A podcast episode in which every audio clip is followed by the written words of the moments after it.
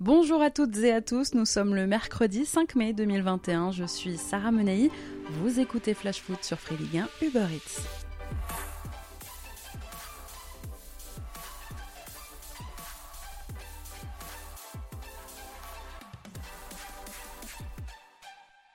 On savait la pente raide, eh bien il n'y a pas eu de miracle hier soir à l'Etihad. Alors on ne va pas s'attarder sur les absents ou sur l'arbitrage de Monsieur Coopers, on va simplement reconnaître que Manchester City était la meilleure équipe sur les deux matchs.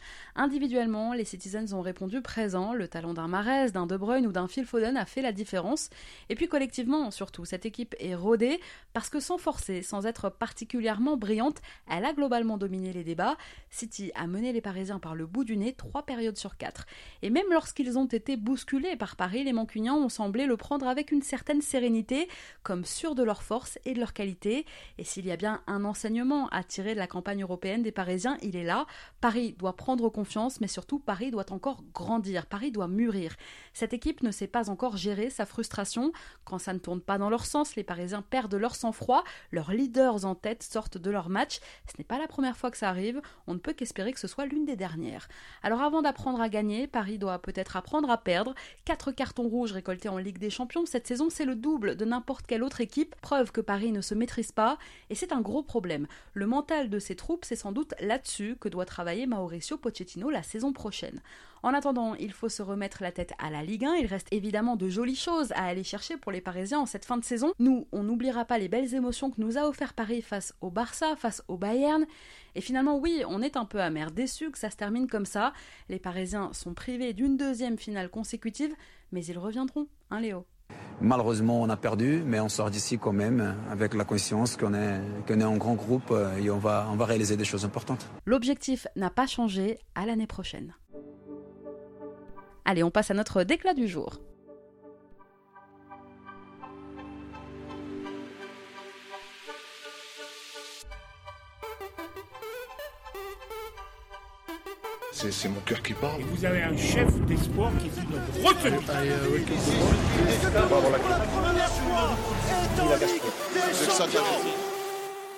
Alors que ces dernières semaines, Alexander Tseferin brandissait la menace des sanctions pour les fondateurs de la Super League, Gianni Infantino met le holà.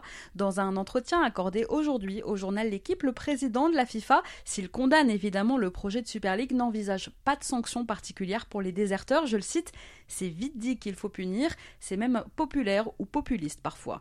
Voilà ce qu'a donc déclaré Gianni Infantino qui ne souhaite pas que les joueurs, les entraîneurs ou les supporters des équipes concernées ne soient punis. Vous l'aurez compris, ne vous attendez pas trop à voir le Real Madrid ou la Juve exclus de la Ligue des Champions. Et puis de toute façon, si sanctions il devrait y avoir, ce ne serait pas à l'UEFA de les apposer. Toujours dans cet entretien, Infantino remet en doute l'autorité de l'UEFA sur le sujet. Il appartient en premier lieu aux instances nationales, ensuite aux confédérations et dans ce cas l'UEFA et seulement après à la FIFA de prendre les mesures appropriées, explique toujours Infantino qui dit préférer le dialogue au conflit. Ouais, ce débat autour de la Super League, c'est aussi l'occasion pour la FIFA et surtout pour Infantino de régler ses comptes et de critiquer la gestion de l'UEFA et de son homologue Alexander Tseferin entre les deux instances et ces deux présidents, rarement du même avis. Les relations, on le sait, ne sont pas au beau fixe. Les deux hommes s'apprécieraient peu et leurs rapports sont souvent tendus. Alors aujourd'hui, Infantino en a profité pour en remettre une petite couche sur Tseferin. Je le cite, un leader doit aussi se poser la question de comment on en est arrivé là. Chacun doit assumer les conséquences de ce qu'il a fait et on ne peut pas dire que rien ne s'est passé. Sacrée ambiance en Suisse. Bon, que ce soit Manchester City, le Real Madrid ou Chelsea qui s'affrontent ce soir dans l'autre demi-finale retour, ce sera de toute façon l'un des clubs fondateurs de la Super League qui soulèvera la Ligue des Champions le 29 mai prochain à Istanbul. Allez, on passe à notre rubrique vintage.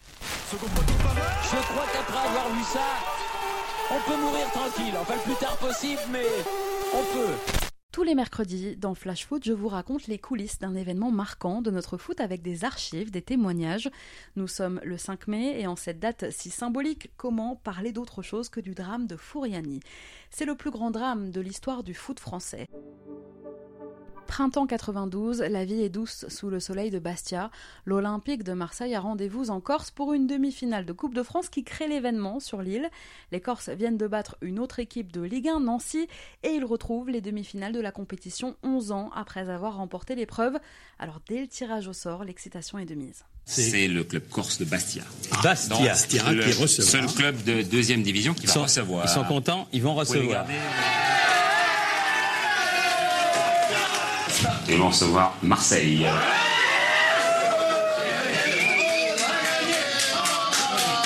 C'est sûr que c'est le plus gros morceau. On aurait préféré tirer Cannes, mais on va essayer de passer quand même avec le public. Le Sporting, club, vous l'avez entendu, de deuxième division à l'époque, accueille donc le Grand Olympique de Marseille de Bernard Tapie, triple champion de France et vice-champion d'Europe en titre. Ce n'est évidemment pas un match comme les autres. Papin, Boli, Olmeta, Amoro, Safouriani, la meilleure équipe française de l'époque. Les Bastiais veulent croire en un exploit de leur équipe. Ce 5 mai, le stade est plein à craquer. Pour l'occasion, les dirigeants corses ont élevé à la hâte une nouvelle tribune de près de 9000 places. Mais à quelques minutes du coup d'envoi, elle s'écroule. Ce 5 mai 1992, peu avant 20h30, Bastia sombre dans l'horreur. Les Marseillais venaient tout juste de rentrer au vestiaire après leur échauffement lorsque la partie de la tribune nord, celle construite à la hâte, s'est effondrée. 3000 personnes ont chuté sur 15 mètres de haut. la tribune qui s'est détachée, euh, mais alors à- vitesse très très réduite. Et puis tout d'un coup, elle s'est effondrée dans un fracas épouvantable. Mais on aurait dit qu'elle avait été sciée comme, un- comme d'un coup de couteau. À Fouriani, c'est l'incompréhension, la panique. L'immense tour n'est plus qu'un amas de poutres métalliques entremêlées dont s'extirpent les rescapés. À l'époque, la France entière vit en plus le drame en direct à la télé puisque TF1 venait à peine de prendre l'antenne pour cette demi-finale lorsque la tribune eh bien, a basculé. Les secours se mettent rapidement en place, la solidarité s'organise à Fouriani et la pelouse devient vite un hôpital de campagne où spectateurs et joueurs s'improvisent secouristes. Les médecins de la ville, les infirmiers libéraux, les femmes qui étaient en congé maternité viennent travailler tout le monde se mobilise. Les blessés sont évacués vers les hôpitaux corses qui, rapidement saturés, redirigeront une grande partie des victimes en hélicoptère vers les hôpitaux de la métropole. Plus les minutes passent, plus le bilan s'alourdit. Le 5 mai 1992, le foot professionnel coûtera finalement la vie à 18 personnes, laissant 2357 autres personnes blessées, handicapées à vie ou traumatisées. Alors que s'est-il passé? Comment en sommes-nous arrivés là? Eh bien, dix jours avant la rencontre, dans la nuit du 24 au 25 avril 1992, sans aucune autorisation, une tribune pouvant accueillir 600 personnes est détruite, une tribune en pierre à l'époque, et commence trois jours plus tard la construction de cette fameuse tribune nord d'une capacité de 9000 personnes. Voyant l'engouement évidemment pour l'affiche monter crescendo sur l'île et surtout voyant la manne financière qu'il pourrait se faire, Jean-François Philippi, le président du club corse, décide de tripler la capacité de son stade quelques jours seulement avant la rencontre. Les autorités de l'île ne sont pas mises au courant et pendant une semaine, les ouvriers se relaient sur le chantier pour livrer la tribune à temps. Les finitions sont même faites le jour du match. On croit à l'époque, à tort, à l'exploit industriel. Il n'en sera rien. C'était en fait une tribune faite de briques et de broc, un échafaudage fait de barres de fer mal fixées sur des pignons de bois, des barres de fer posées parfois à même des parpaings et des clous dévissés. La nouvelle tribune n'a évidemment pas été validée par la commission de sécurité de la Fédé. Pire, quelques jours plus tôt, une autre commission avait émis des réserves quant à la sécurité de l'édifice réserve que le club et que la Ligue Corse se sont évidemment bien gardés de cacher, voulant à tout prix que la rencontre ait lieu. En fait, ce soir-là, le match s'apprête à démarrer dans l'illégalité la plus totale. Les billets n'auraient même pas dû être vendus pendant l'échauffement des joueurs. Le speaker de Fouriani, voyant bien que la tribune bouge, tente de calmer la foule de la tribune nord en leur demandant d'arrêter par exemple de taper des pieds. Mais finalement, sous le poids des supporters surchauffés, l'édifice se révèle être beaucoup trop fragile. La tribune sombre comme un château de cartes. Alors cette saison-là, la Coupe de France s'arrêtera là, évidemment. Une décision aussi évidente qu'historique, puisque quand même elle n'avait jamais été annulée, cette Coupe de France, pas même lors de la Seconde Guerre mondiale. Et puis il y aura un procès, évidemment, pendant des mois. Après un procès en appel en 1995, trois ans après le drame, huit condamnations sont prononcées, dont celle de Jean-Marie Boimont, le directeur technique de Sud Tribune, l'entreprise qui avait supervisé la construction. Condamnation aussi de Michel Lorenzi, le vice-président de Bastia à l'époque, condamnés tous les deux pour homicide et involontaires.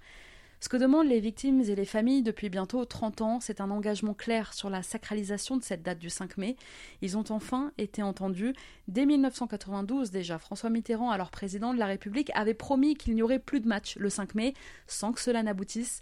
En juillet 2015, le ministère des Sports puis la LFP avaient décidé qu'aucune rencontre ne serait jouée en France à chaque fois que le 5 mai tomberait un samedi. C'était un premier pas.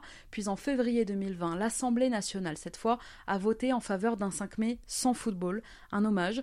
La proposition de loi a été portée donc il y a un an par le député de Haute-Corse, Michel Castellani, assis trois rangs au-dessous de la partie qui s'est effondrée le jour du drame. La LFP, il y a quelques semaines, avait provoqué la colère des familles de victimes en annonçant la reprogrammation d'un match en retard de Ligue 2 le 5 mai.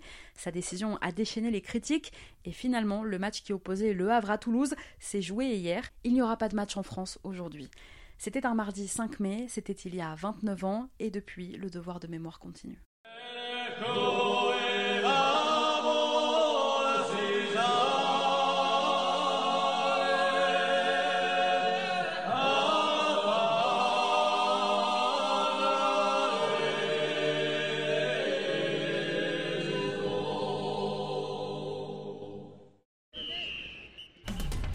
Merci à tous d'avoir été avec nous. C'était Sarah Menei.